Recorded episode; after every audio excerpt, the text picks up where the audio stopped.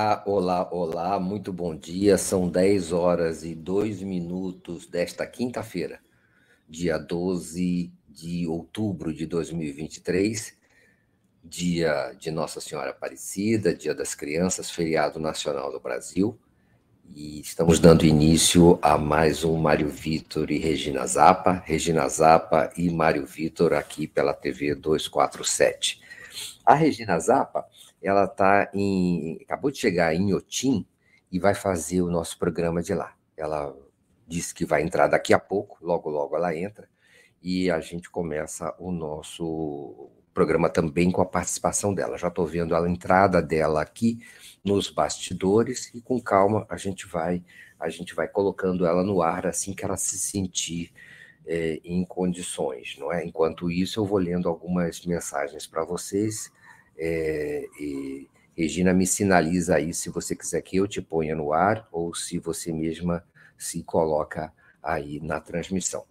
É, agradecer ao Ítalo Aragão, que chega como novo membro, assim como o Celso Pereira, para essa imensa comunidade da TV 247 no YouTube.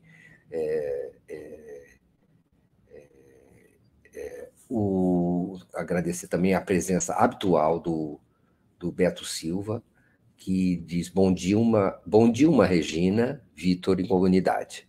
Uh, pede já que vocês coloquem o dedo no gostei, aí no joinha, no positivo da transmissão do YouTube e que compartilhem essa transmissão com as pessoas que vocês julgam que possam ter interesse nesse assunto é, que nós vamos tratar e que tratamos habitualmente no nosso programa. É, é, o Francisco Bonfim também nos congratula pelo, pelo trabalho neste feriadão, e assim como o Walter Venturini, a Elizabeth Coutinho, a Otília Resistir é Preciso, que está nos esperando lá desde Macaé, é, a Magda Famil, que também ouve como podcast. Nós também temos o nosso programa colocado como um podcast no Spotify. É, o sociólogo Roberto Carlos de Souza, justo, justo lá do Recife. Regina, eu vou te colocar, tá bom? Você está me ouvindo? Faz um sinal positivo aí e eu já te, já te coloco aqui, aqui junto de mim. Muito bem-vinda, Regina Zappa. Boa tarde, Mário. Boa tarde a todos e todas. Estou aqui me atrasei um pouquinho fazendo essa conexão aqui. Eu estou em Iotim, que é um lugar que acho que todo, todo cidadão do Brasil e do mundo devia conhecer. Eu vou começar a visitar, mas e depois conto mais para vocês na próxima, na próxima, próximo encontro. Tudo bem, Mário? Como vão as coisas? Tudo ótimo, tudo ótimo, Regina. Apesar de tudo, tudo muito bem. Hoje, Dia das Crianças, dia de Nossa Senhora Aparecida, feriado nacional. Estamos aqui para conversar. Daqui a pouco ele já vai entrar lá da França, o Lauro, Gonz... o Lauro Gonzalez chega aí para falar, é, para conversar conosco. Ele é professor da Fundação Getúlio Vargas e também professor visitante das, das Science, Sciences Po, lá de Lyon. E ele fala conosco sobre, é, daqui a pouco, sobre a situação é, é, econômica do Brasil, as questões ligadas à distribuição de renda e, as, a, e a pesquisa a pesquisa que o Planalto encomendou e que mostra uma diminuição na vantagem da vantagem entre a aprovação e desaprovação do governo Lula. É, a diminuição Mário, dessa diferença. Pois não. Mário, não, antes da gente começar nesse assunto, eu queria só fazer uma observação é, desses dias, né, dessa guerra horrorosa é, lá no Oriente Médio, em Israel, em Gaza, é, lembrar a fala do Lula quando ele pediu um corredor humanitário para crianças de Israel e de Gaza. É, a gente lembra que na guerra da Ucrânia, a Rússia abriu vários corredores humanitários para os civis deixarem a cidade. E a fala do Lula foi muito importante, né, dizendo assim, não, não importa quem, de que lado você está, você não pode, é, é, as crianças não podem sofrer, tem que deixar as crianças sair, saírem. E a gente sabe que ali a saída de Gaza, a única saída é pela fronteira com o Egito, que foi bombardeada, portanto, não há como sair. Então, o Lula fez esse apelo à comunidade internacional e a Israel para que abra corredores humanitários, principalmente para as crianças e para as mães, para as mulheres, para que possam sair, para que não, não sofram mais do que já sofreram, né?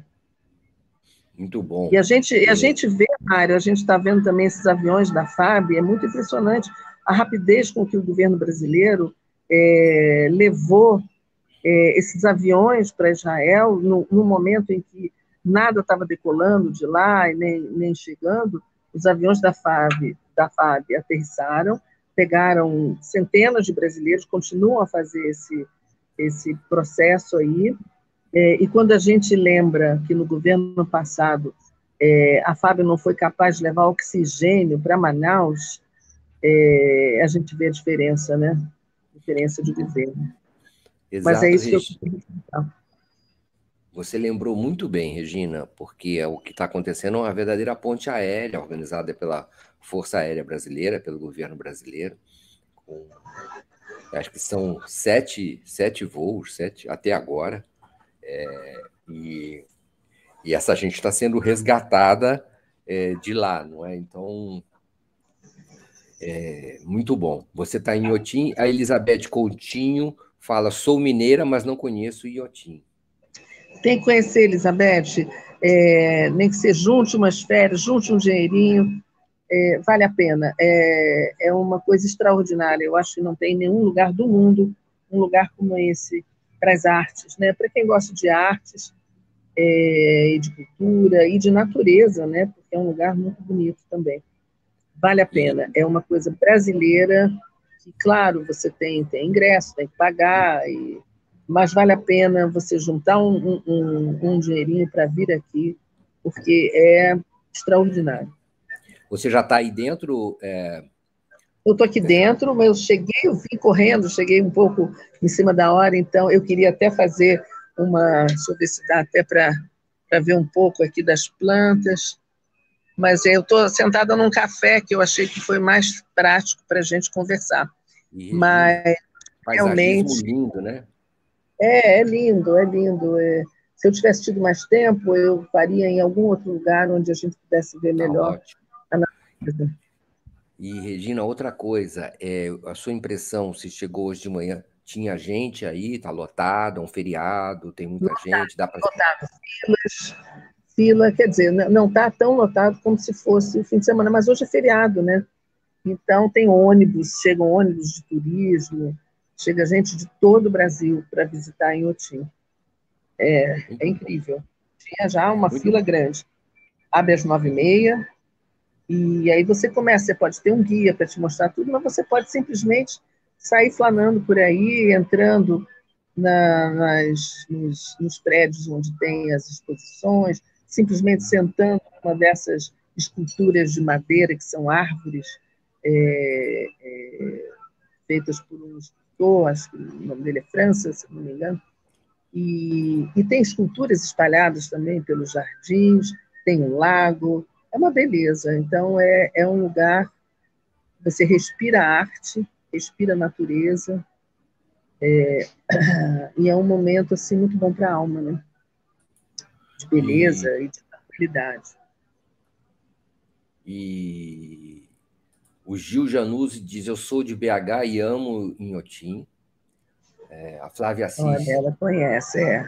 É muito bom. Regina, é realmente é, é muito é lindo em Otim, diz a Flávia Assis. É...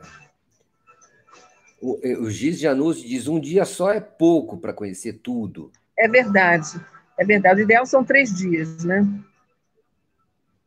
E, e também, assim, nós já estamos com o Lauro, Gonçal, o Lauro Gonzalez é, aqui no Ótimo. bastidor, eu já vou trazê-lo, mas a, a, a, só um, é, o Artritos diz: um dia só para conhecer Inhotim me pareceu pouco, apesar de ter aproveitado demais, demais, demais. Impressionante, natureza e arte de mãos dadas. Os pavilhões são maravilhosos, não é? Há é, pavilhões dedicados a um só artista, é. há pavilhões que são coletivos, há obras que até é muito é difícil definir o que é o lugar que elas estão e qual é a, é, a situação delas, há de tudo em Inhotim. O que importa é que é tudo muito impressionante, impactante e lindo, lindo, lindo, lindo.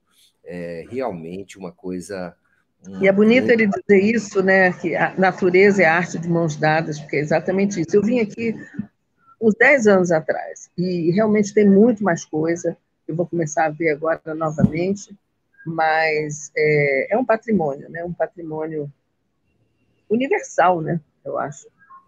É universal. E poucos, eu acho que, assim, tipo de parque artístico ou é, desse tipo, como você disse, acho que não existe nenhum equivalente no mundo inteiro. Não, não tem. E eu acho assim, quando a gente vem aqui, a gente vê a força e a potência do Brasil, né?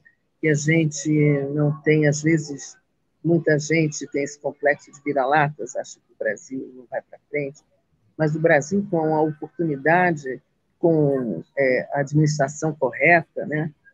É, é isso, é uma potência, é uma potência na arte, é uma potência na cultura, é, em todos os campos da cultura.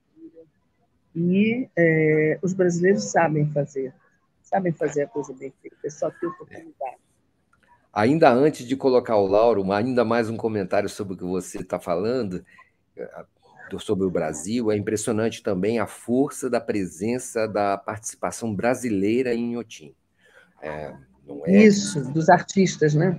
É, dos, dos artistas brasileiros e suas obras em Inhotim são é, uma coisa de, uma, de um vigor que fala muito sobre o nosso Brasil, sobre o nosso Exatamente. país.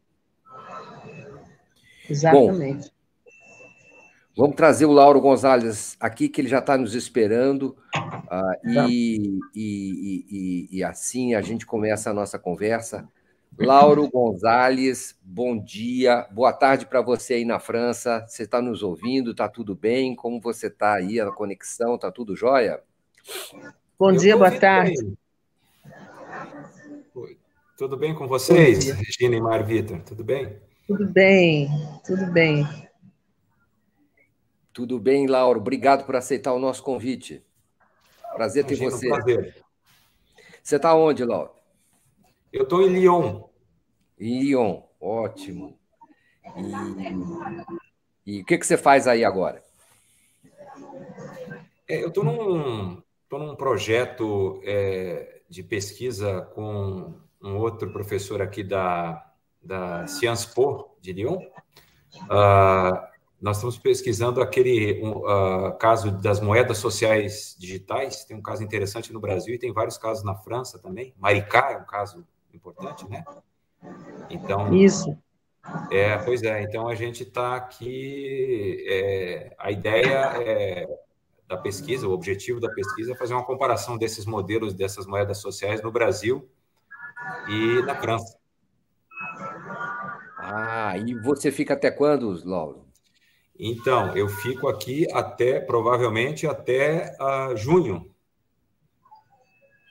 Oh, caramba! E é uma, você é um, é um, pesquisador visitante aí? É isso? É, professor pesquisador visitante, exatamente. A gente podia começar te perguntando exatamente isso que você acabou de dizer. Acho tão interessante essa coisa da moeda em Maricá. Eu não sabia que tinha equivalência aí na França. É, como é que você faria essa comparação? É, essa é uma, essa é uma comparação interessante, porque as moedas sociais, propriamente ditas, são, é, tem aí estudos mostrando que tem mais de 6 mil no mundo todo. Então, assim, isso está espalhado pra, por diversos países, né? Aqui na, aqui na, Europa tem, tem muitas experiências, por razões ah, quase que óbvias, né? Tem muitas moedas, essas experiências de moeda, elas, é, elas existem ao, aos montões na Argentina também, por conta da crise que eles enfrentam lá, já, e isso já vem de algum tempo. E recentemente tem o caso brasileiro, só que aí, assim, o que tem interessa muita gente, que interessa a galera daqui da França e daí a ideia de fazer a comparação, é que o caso de Maricá traz uma novidade, assim, porque a diferença é você juntar a moeda com pagamento de benefícios, tipo um programa de renda básica local, na moeda. Então, em geral, aqui é uma coisa que não está, é uma iniciativa muito mais da sociedade civil, de comunidades, tem participação do poder público, mas muito mais indireta. E o modelo de Maricá que está se espalhando para outros municípios, inclusive, inclusive Niterói já tem uma iniciativa, né? É, é, e outros municípios ali naquela região, é, junta com a política pública.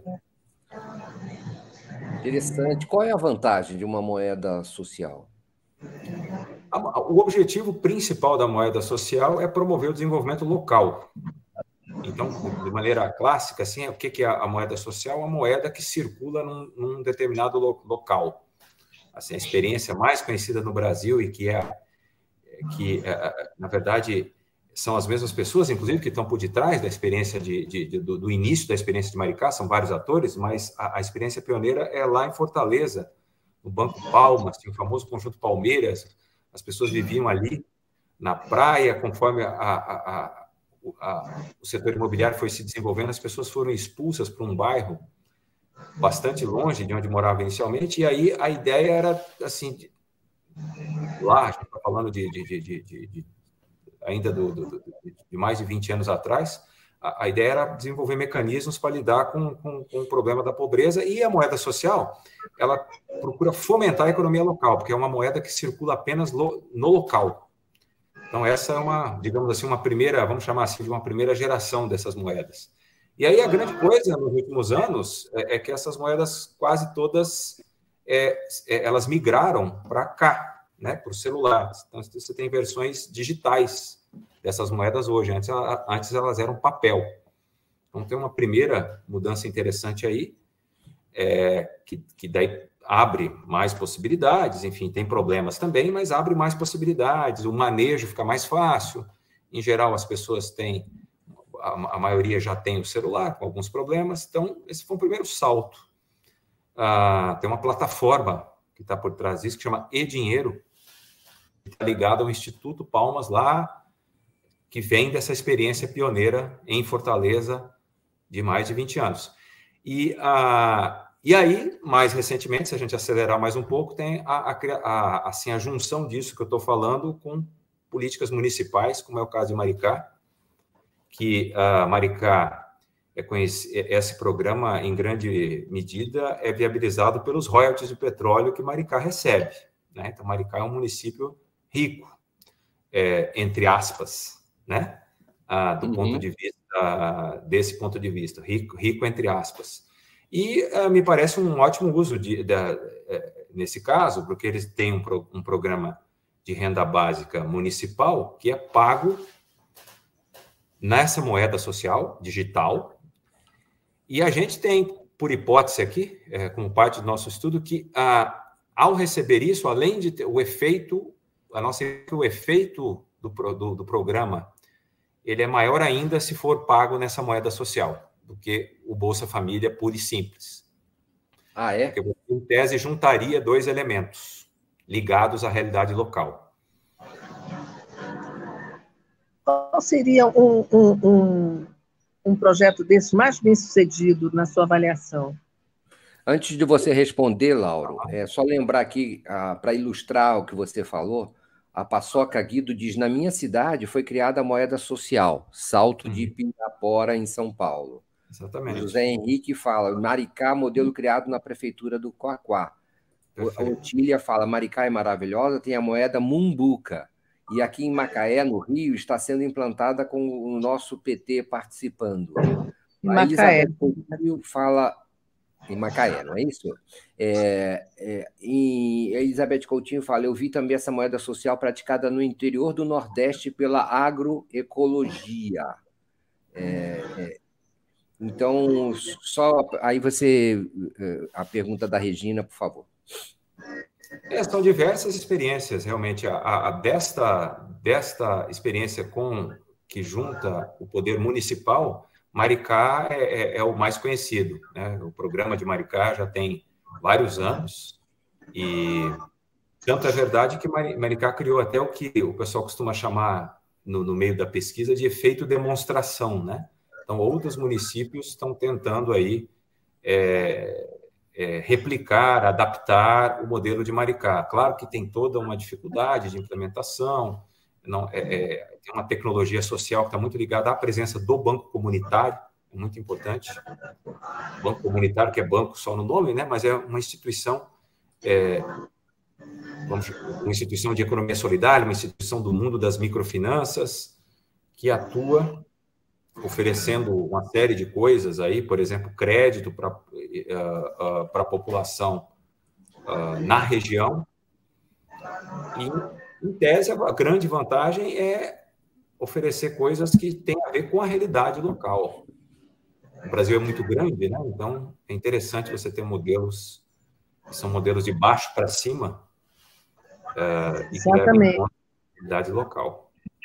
Tem transporte gratuito também, né? É, exato. Lá, Maricá, de novo, Maricá tem esse, esse privilégio né, de ter esses recursos, e aí são várias, ah, digamos assim, várias frentes é, que uh, o poder municipal lá tem adotado. Você falou de uma delas, tem um investimento forte em transporte, tem o próprio investimento no Banco Umbuca, nos programas de transferência de renda. Eu tive durante a pandemia em Maricá, uh, estive lá agora em antes de vir para cá, em julho, e tive, no, assim, no, quando a pandemia deu um fôlego, teve aquela primeira onda da pandemia, depois eu tive em Maricá no, no, no meio de, de 2021. É, e os efeitos da pandemia foram muito menores lá, por conta dessa série de programas adotados. Realmente um, é um caso interessante a ser estudado, né? Claro que tem sempre o desafio de como é que os outros municípios vão fazer para a questão dos recursos, recurso na implementação desses programas, a definição de uma fonte de recurso permanente é sempre um desafio. Porque Maricá tem os royalties, mas tem outros municípios que não tem como. Aí a, a, a galera que está assistindo até mencionou alguns outros exemplos, né? Mas eu acho que vai ser, vai haver uma. A, nós acreditamos aqui, eu, eu digo nós assim que tem mais gente estudando, né? acreditamos que vai haver uma ampliação bem grande no número de iniciativas. Muito interessante. Vamos, vamos só ler mais uns comentários aqui. É, Essa história de Saquarema, né, Mário? Que? O que, Regina? Alguém, alguém colocou, e você colocou aí na tela, alguém dizendo que alguns governos de direita estão aproveitando isso, mas acaba se transformando numa coisa de assistencialismo, como em Saquarema. Eu não, Exato. Na vizinha Saquarema falou o Marcelo Silva que os projetos estão sendo distorcidos e usados como simples assistencialismo, que é melhor que nada, por governos de direita, como aqui na vizinha Saquarema. Isso é, acontece também, não é? Não tem muita, muita, não tem muita, como é que é carimbo, né? Que é, que defina como esses recursos podem ser usados por que governos e com que sentido, não é isso, Lauro? É, com certeza. Para além da, da, da, eterna dificuldade né, de, a gente definir esses rótulos, tem o pragmatismo político que fala mais alto e, e o fato de que Maricá é um, é um, um sucesso, né? Uhum. Então, independente da, do, do, da, da, cor da bandeira, o modelo tem sido, digamos assim, tem um, um apelo. É. Veja que lembra a Lídia Barbosa da Silva que o cavernícola, acho que nós sabemos a quem ela está se referindo, venceu em Maricá. E vai, entender. Não é? é, essa é a complexidade, que acho que tem a ver com assuntos que vocês querem até falar hoje, né? Mas é a complexidade né? A gente lida, a, a realidade é muito mais complexa do que os artigos, é. né? Do que as hipóteses. Exatamente. Tem a ver com formação política também, formação da população, né? Exato. É complexo mesmo, né? Legal. Vamos falar dessa complexidade, então, agora, não é? é o motivo da, do convite a você, Lauro, e a gente agradece muito a sua presença, que nos honra, que é um, um verdadeiro privilégio ter você aqui aí da França, reservando tempo para conversar com, com, o nosso público, é, a, é essa uma pesquisa não é? Interessante, muito interessante num certo sentido, a, trazida pelo, pelo aqui pelo próprio 247, pela, pelo nosso site Brasil 247, numa reportagem do Luiz Costa Pinto, é, sobre uma pesquisa interna é, do Palácio do Planalto, encomendada à, à empresa FSB Holding, que flagrou, não é? é, é, um, uma espécie de é, estreitamento da diferença entre é, os índices de ótimo e bom e os índices de ruim e péssimo é, entre dois levantamentos realizados recentemente. Quer dizer, o, o, o ótimo e bom caiu, em, é, opiniões em relação à gestão do presidente Lula, e subiu a avaliar a, as pessoas que avaliam que o governo está tendo uma, um desempenho ruim e péssimo. O ótimo e bom continua vencendo, mas por uma margem que se estreitou. É, é, é, antes era de 15 pontos, e agora, no início de outubro, para ser, caiu para apenas oito pontos a vantagem do ótimo e bom sobre o ruim e péssimo, isso em 60 dias. É, isso acontece, logo te peço, Regina, você ficou, agora melhorou. É, isso acontece, Lauro, é, num quadro em que os números gerais da economia parecem positivos, né? uma pequena queda do desemprego, para 7,8%, um índice baixo em relação a, aos levantamentos anteriores, é, alguns dizem que equivalente àquele desemprego do período Dilma ali, ou um pouco maior, mas bem, bem razoável, uma diminuição dos índices gerais de inflação do IPCA, né? E, e, uma, e um, uma, um avanço dos índices de crescimento econômico, não é? Alguns já especulam que o crescimento pode chegar a mais de 3%, 3,1%, 3,2%, há quem fale até em 4%. E então, como é que você especula pode estar essa percepção de que a população é, está, está crescendo a insatisfação da população? E essa pesquisa flagra que o maior vilão são os preços, mesmo com os índices mais baixos, ao que parece, ou mais controlados. Alguma ideia do que está acontecendo aí na, na no, internamente, a percepção da população, especialmente a população de mais baixa renda, não é? No, ali no, na base da pirâmide, ou um pouco acima da base da pirâmide em relação ao desempenho, a sua percepção do desempenho é, do governo sobre a sua a vida? Então, Mário, eu tenho algumas ideias a respeito, digamos, que eu dividiria em dois grupos. Aí você me não me deixa falar muito, vocês dois me interrompam, por favor. Fique à vontade, é, mas a gente. Bom, eu acho que tem uma, uma primeira coisa que é bem assim de é, um, um, uma coisa relacionada à lógica econômica ou à lógica da economia, é, cuja palavrinha, cujo termo mágico aqui é defasagem. Ou seja, as coisas acontecem na economia, mas elas batem na vida das pessoas com um certo depois de um certo tempo. Isso é, é, é não, não pode ser esquecido. É, então, várias, é, a melhora em diversos, por exemplo, como você falou, a inflação é, é, tem ficado, a, inclusive o último, o último índice IPCA ficou um pouco abaixo do que o mercado esperava, a, o crescimento da economia foi ajustado para cima em relação à expectativa do mercado também, é, né? O, o, o, próprio, o próprio desemprego, como você falou também, ele está melhor, mas é, é, é, essas coisas podem demorar um tempo.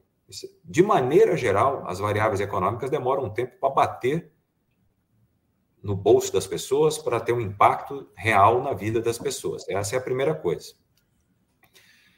Ah, Claro que eu até, eu até esqueci de, de, de, de, dizer que vale, vale também o fato de que nós precisamos, é, talvez mais importante do que essa pesquisa, é acompanhar a evolução de várias pesquisas em conjunto para ter uma ideia melhor, né? Isso uhum. sobre a pesquisa em si. Uhum. Talvez uma pesquisa somente, ela, ela, ela, do ponto de vista estatístico, ela pode ter um pouco de ruído. Acho que mais interessante seria acompanhar diversas pesquisas. Eu até é, começaria por aí. Eu comecei pelo meu falando dessa história da defasagem. E se a gente olhar para a inflação, ela ainda é, é, ela não é uma inflação muito baixa, né? Para a realidade brasileira está é, ok, mas para ela é uma inflação ainda rodando na casa de 5%, enfim.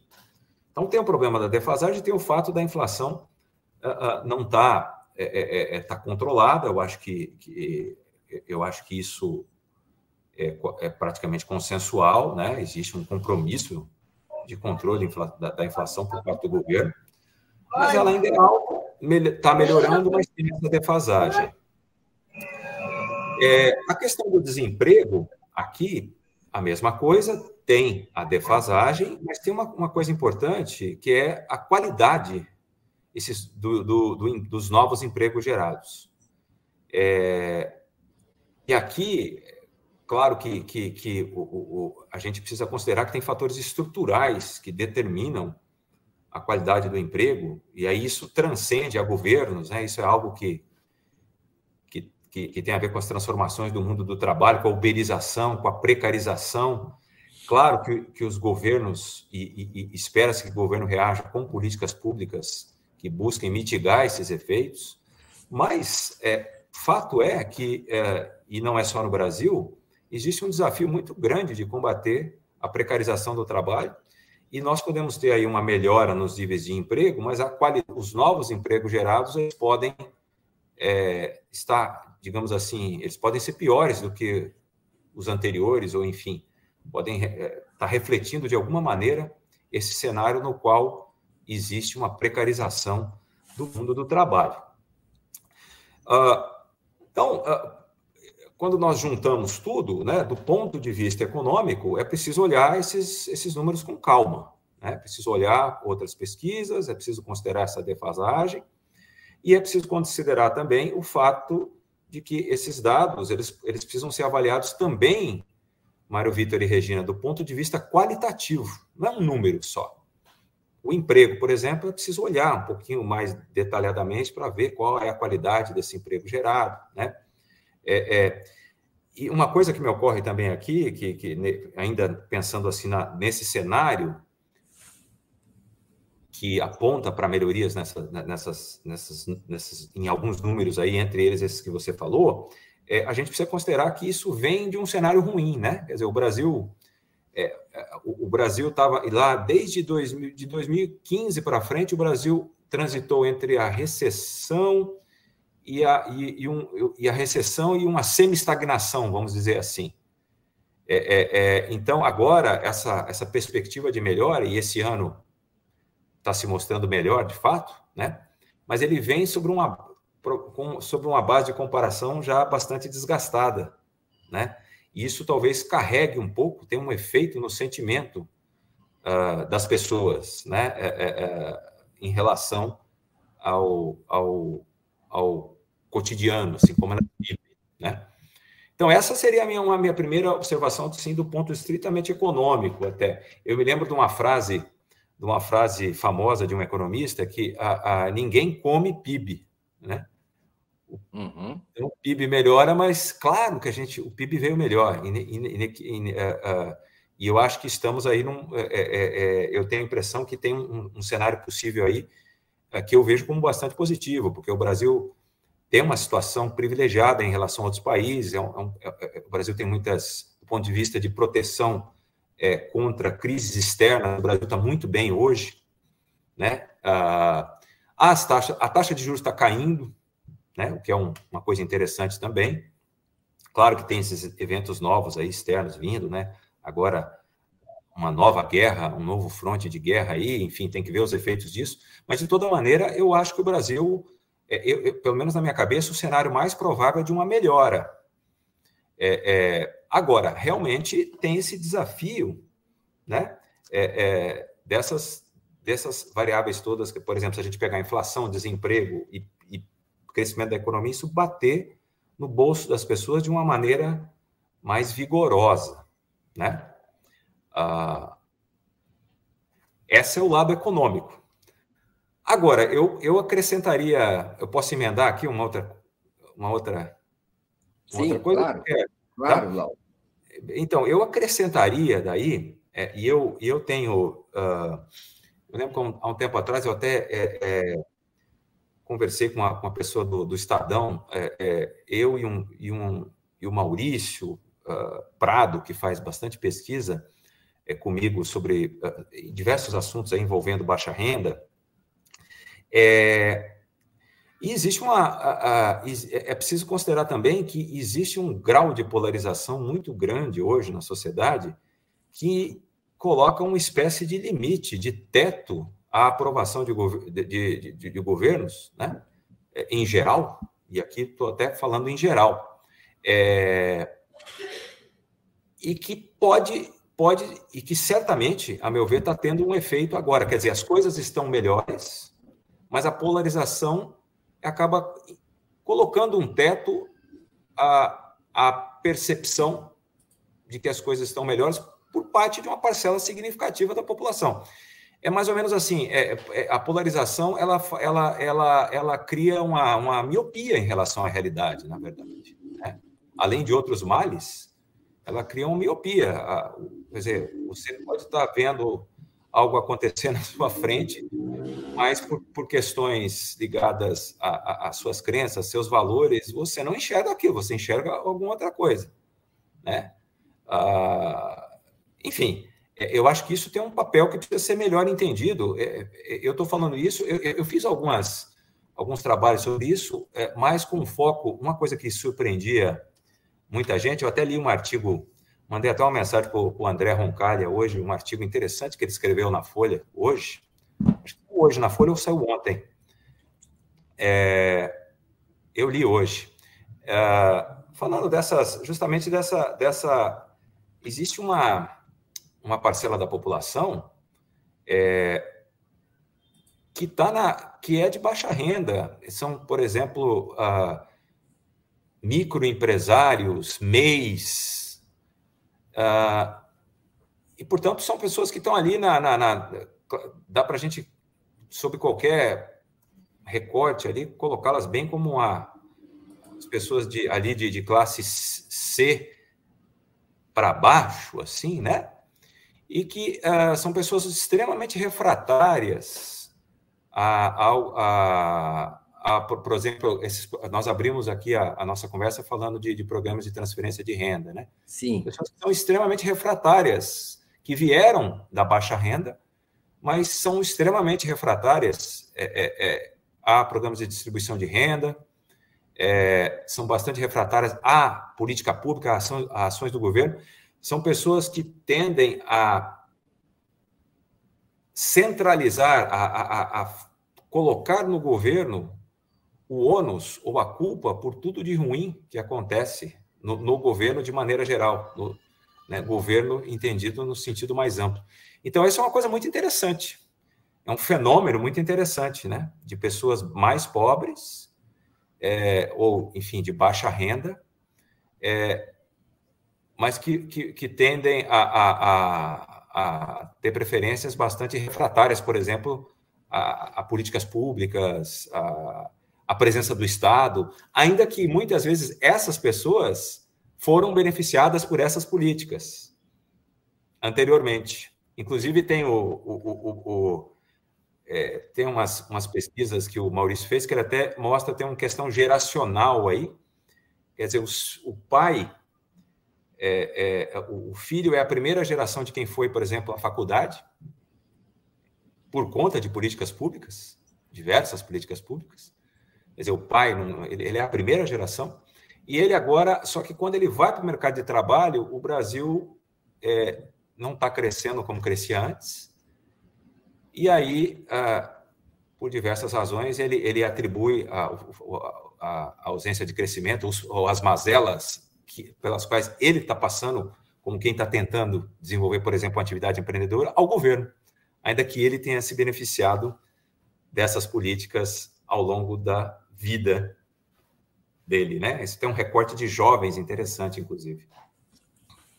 Regina, tem o microfone. Abre o microfone, tá? Tá fechado o seu microfone, Regina. Vou ver se eu consigo abrir aqui.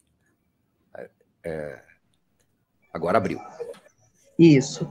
Olha só, não, é, essa é a complexidade, né, Laura? Porque você mencionou aí pessoas que, mesmo sendo é, é, beneficiadas, elas têm uma ideologia ou têm é, é, crenças e valores que não permitem que elas enxerguem que a melhoria vem por parte das políticas públicas. E muitas vezes pensam que é o seu próprio mérito, né, que isso está acontecendo. Isso acho que em várias camadas, não, não só nas camadas mais pobres. É, mas eu ia te perguntar justamente, quer dizer, você mencionou aí é, a crise internacional que a gente está vendo agora com a guerra, e a gente já sabe que o barril de petróleo vai aumentar o preço.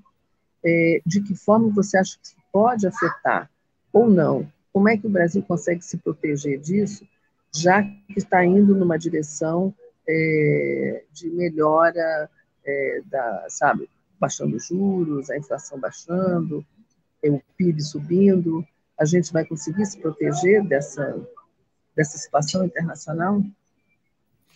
Eu acho, Regina, que vai depender do, do grau aí de, de evolução, de como que essa situação internacional vai, vai evoluir.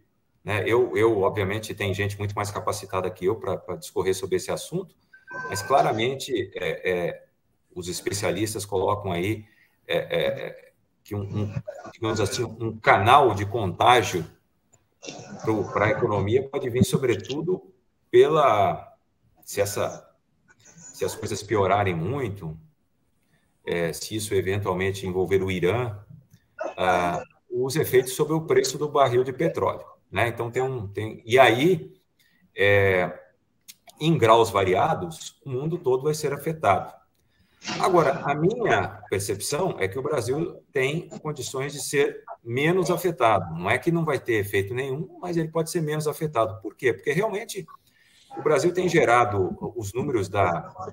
É, é Para quem está assistindo aí não é economista, né? O Brasil não imprime dólar.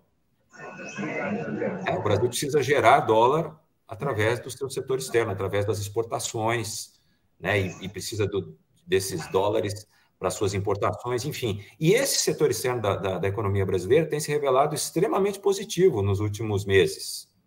Este ano, esse setor externo tem batido recordes em relação, inclusive, a bons momentos anteriores. O que, é que eu estou querendo dizer com isso? O Brasil tem eh, eh, um cenário uh, no qual mesmo no, no qual ele sofre, digamos assim, menos efeitos por conta dessa proteção que existe vinda do setor externo. É mais ou menos assim, para quem não é economista. O cofre de dólares ele está bem cheio. E, portanto, que é o setor externo da economia. Então, o Brasil pode passar por esse período de turbulência de uma maneira menos uh, atribulada que outros países. Então, isso é importante. Uh, e aí, realmente, tudo vai depender. Uh, hoje é tudo, tudo muito hipotético, né? Vai depender da evolução desses eventos externos, né? Da, da, da situação lá na situação uh, uh, Israel faixa de Gaza, uh, assim como da própria situação aí na Ucrânia, da reação de política econômica, para além do fato de que tem ainda uma coisa que até a guerra ganhou um espaço grande, né? A política monetária americana que agora parece que está assim mais um a, a mais a maior clareza sobre, pelo menos nos últimos dias, né, é, é, sobre a situação da economia americana, porque se os juros aumentassem muito lá, isso obviamente teria efeitos também, mas parece que esse cenário já está mais calmo. Enfim. Mais calmo. É, está mais calmo. E, Lauro, eu queria trazer para você aqui a pergunta, o superchat da Deise Azevedo, que eu acho que é, aprofunda ainda algumas questões que, que você muito pertinentemente traz, trouxe. Uh, nós estamos conversando com Lauro Gonzalez, uh, nosso convidado de hoje. Ele, ele é, é, economista, professor da Fundação Getúlio Vargas, aqui de São Paulo, não é? Professor, pesquisador e professor visitante na Sciences Po de Lyon, e na França, coordenador do Centro de Estudos em Microfinanças e Inclusão Financeiras da FGV, foi professor visitante também na Columbia University e na Université Paris-Dauphine. Ah, Laura, então diz aqui a Deise Azevedo no seu superchat, essas pesquisas não pegaram o novo fôlego da extrema-direita. Ela então viu um novo fôlego na extrema-direita e nos evangélicos, com a volta da força das fake news, como o banheiro unissex, os conselhos tutelares, as pautas morais e a guerra bíblica espalhada pelas igrejas. É uma, é uma, é uma pergunta dela. Se essas pesquisas não pegaram, não teriam pegado, né? ela diz assim, vai ver que elas pegaram esse fôlego da extrema-direita e dos evangélicos com a força dessas fake news e de outras questões ligadas a, a essa circulação de falsas notícias pela internet. Seria uma espécie de contaminação é, ou ampliação do que pode estar por trás dessas variações dos índices de ótimo e bom é, é, e de ruim e péssimo, Lauro?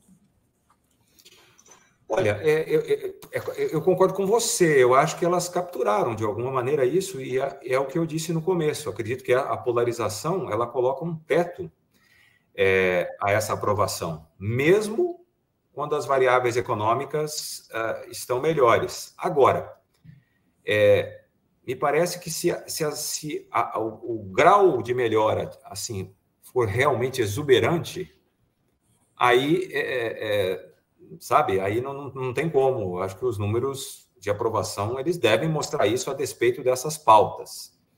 Mas as coisas mudaram e parece que a aprovação ela está, né? Hoje existe um ambiente de polarização que, digamos assim, condiciona a aprovação.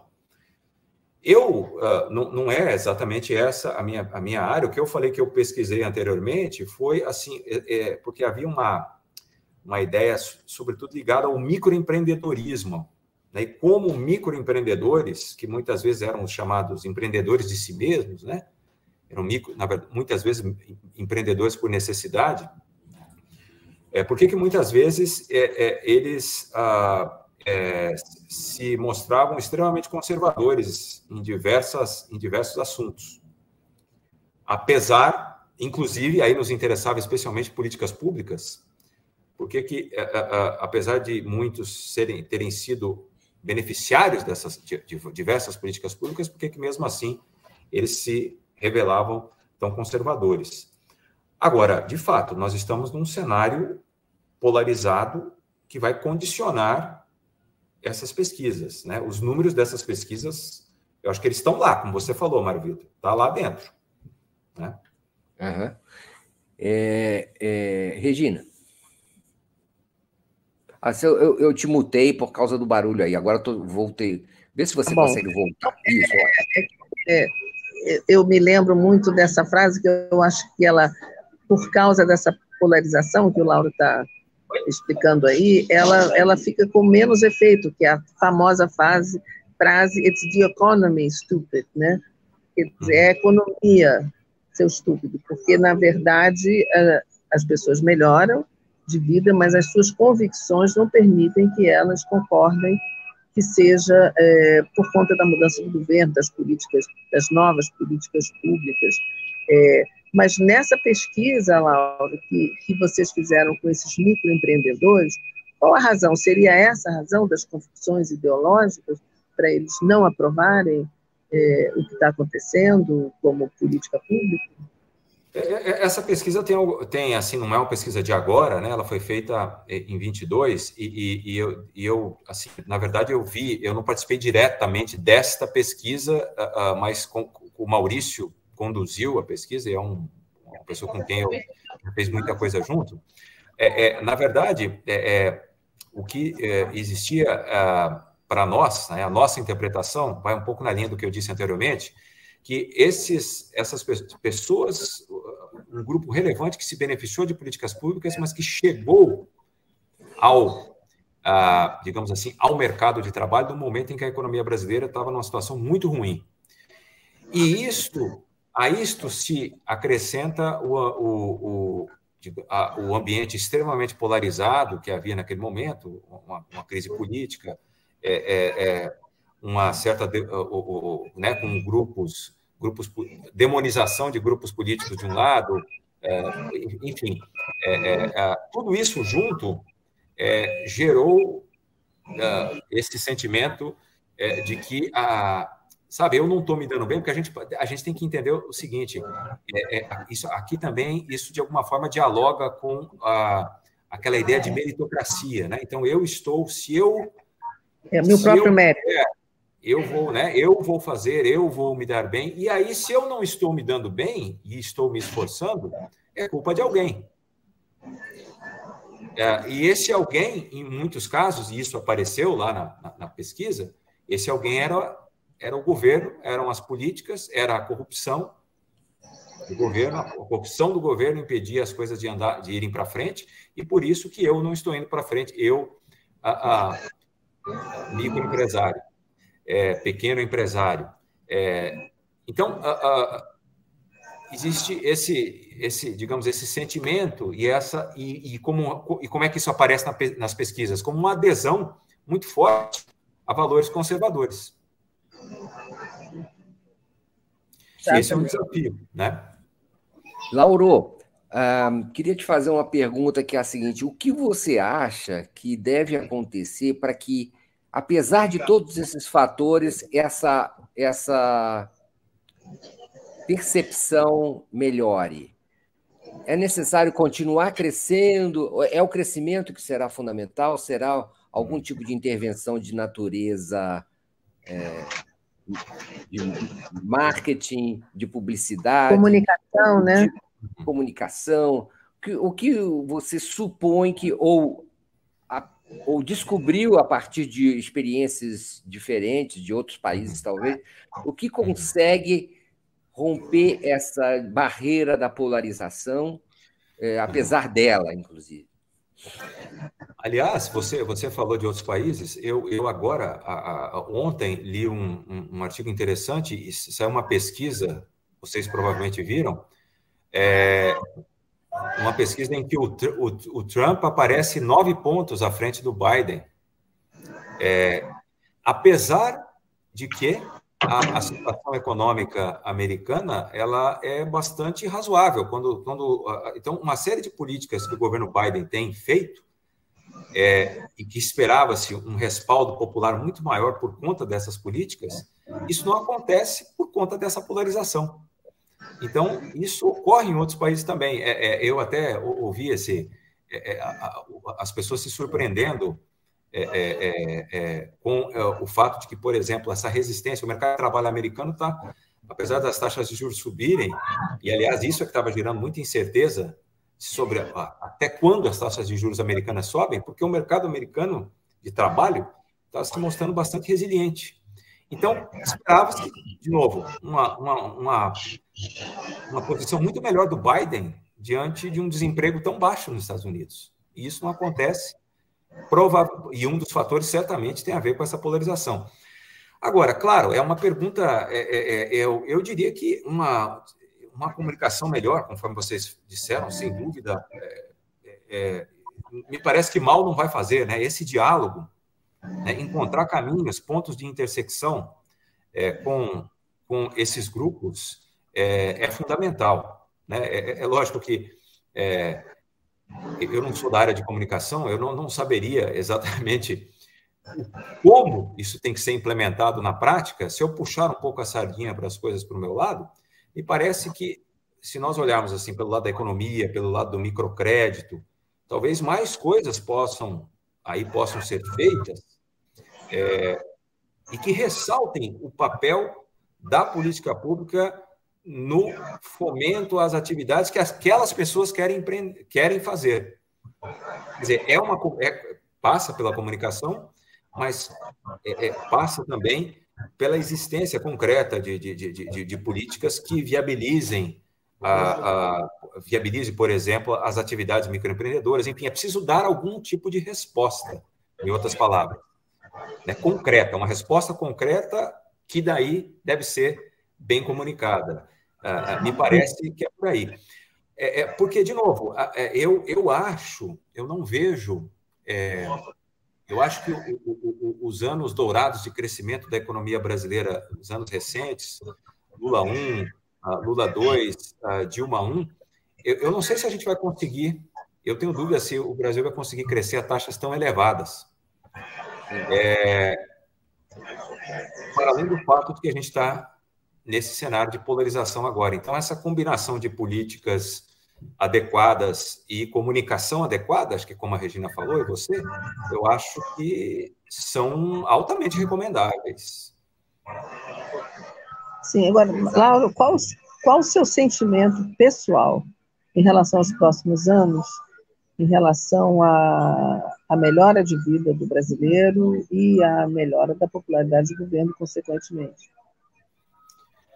Olha, Regina, eu, eu, eu, organizei um livro em 2018 em que nós analisamos quatro. É, nós analisamos algumas áreas, área, é, é, é renda, inclusão financeira, puxando para a minha praia, depois habitação também, uh, educação, que havia pessoas especialistas que escreveram nesse livro.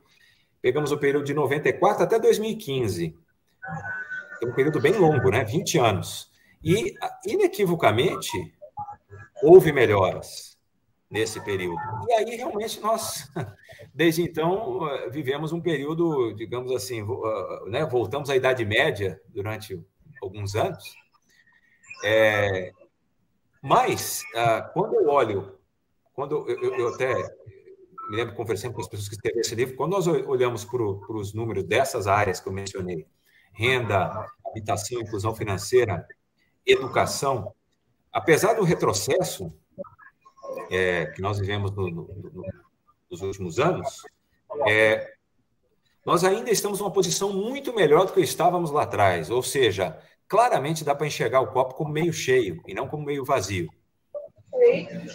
Agora, olhando daqui para frente, olhando daqui para frente, eu vejo, uh, um, eu tenho, um, digamos assim, um cenário, um cenário que eu acho que é razoavelmente provável, que é o, o, o fato do, do, do, do, Brasil estar tá enfrentando, é, é, é, acho que tem uma agenda aí que uh, não está completa ainda, né? que, enfim, é, é, era, era necessário, por exemplo, essa, essa preocupação com a definição de uma nova regra fiscal que foi, que foi agora definida, a, as taxas de juros estão caindo, é, me parece que o Brasil tem um setor externo, como eu já falei, um setor externo bastante é, bastante protegido, eu diria, bastante imunizado pelas reservas internacionais, pelo fato de, de, de que esse ano as coisas, os números são altamente positivos do setor externo, as exportações é, é, estão muito fortes, enfim.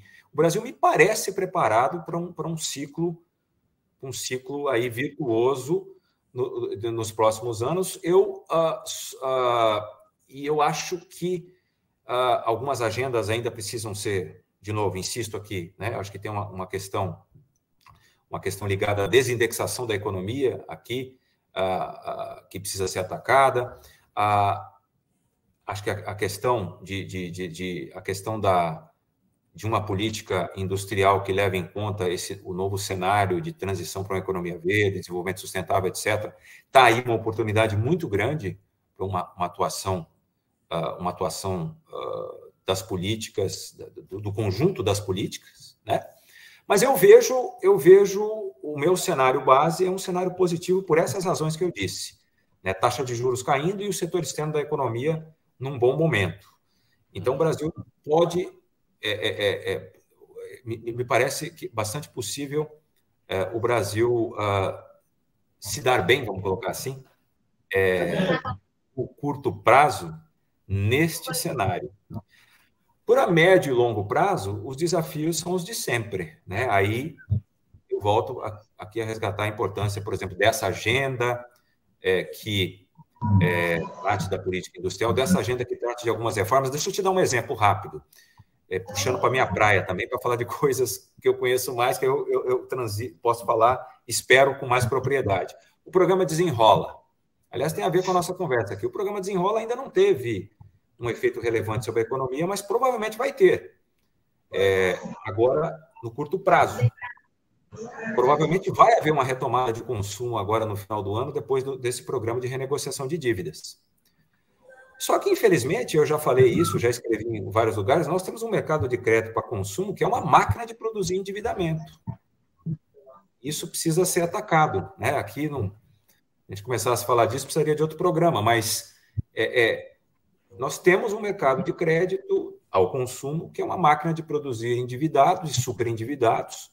O programa Desenrola, ele é, um, ele é uma aspirina para essa doença.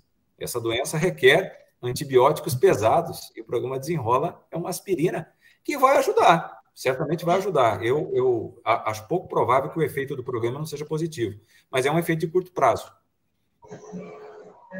Então, precisaríamos atacar, talvez melhorar o funcionamento desse mercado de crédito para que a população, sobretudo a de baixa renda, ela se endivide menos, que o endividamento seja mais saudável. Ninguém está falando de, de, de mudanças ninguém está falando de mudanças radicais, a gente está dizendo de incrementar ao longo do tempo o mercado de crédito para que as pessoas tenham uma utilização do crédito muito mais saudável, diferente dos 70, e que produz um cenário diferente dos 70, e 70 75 milhões de negativados que a gente tem hoje. Muito bem. Enfim, muito bem, Lauro, Regina. Regina, chegamos ao final do nosso horário, né? E... Isso, eu, eu queria até pedir perdão aqui pelo canto dos cigarros, dos passarinhos, da, da música, aqui onde eu estou em Iotim. Então, não estava muito silencioso, não, mas pelo menos são passarinhos e cigarros.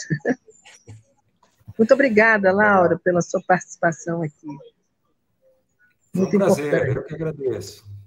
Laura, uh, Lauro, muito obrigado também. Além da Regina, eu queria te agradecer também. Sensacional. E a gente volta para tratar desses assuntos aí que ficaram é, pendurados numa outra oportunidade, porque eles são muito importantes. Muito obrigado, Lauro. Foi um prazer, Maruzita, Regina. Um abraço, abraço, um abraço a todos e todas. Abraço, Mário, abraço, Lauro. Gente, com isso a gente Obrigado. termina o nosso programa. Fiquem com o Giro das 11 com o Gustavo Conde. A gente volta na próxima terça-feira com mais um Regina Zapa e Mário Vitor aqui para a TV 247. Tchau, tchau, Lauro, muito obrigado. Tchau, Regina. Tchau, tchau. Tchau, tchau.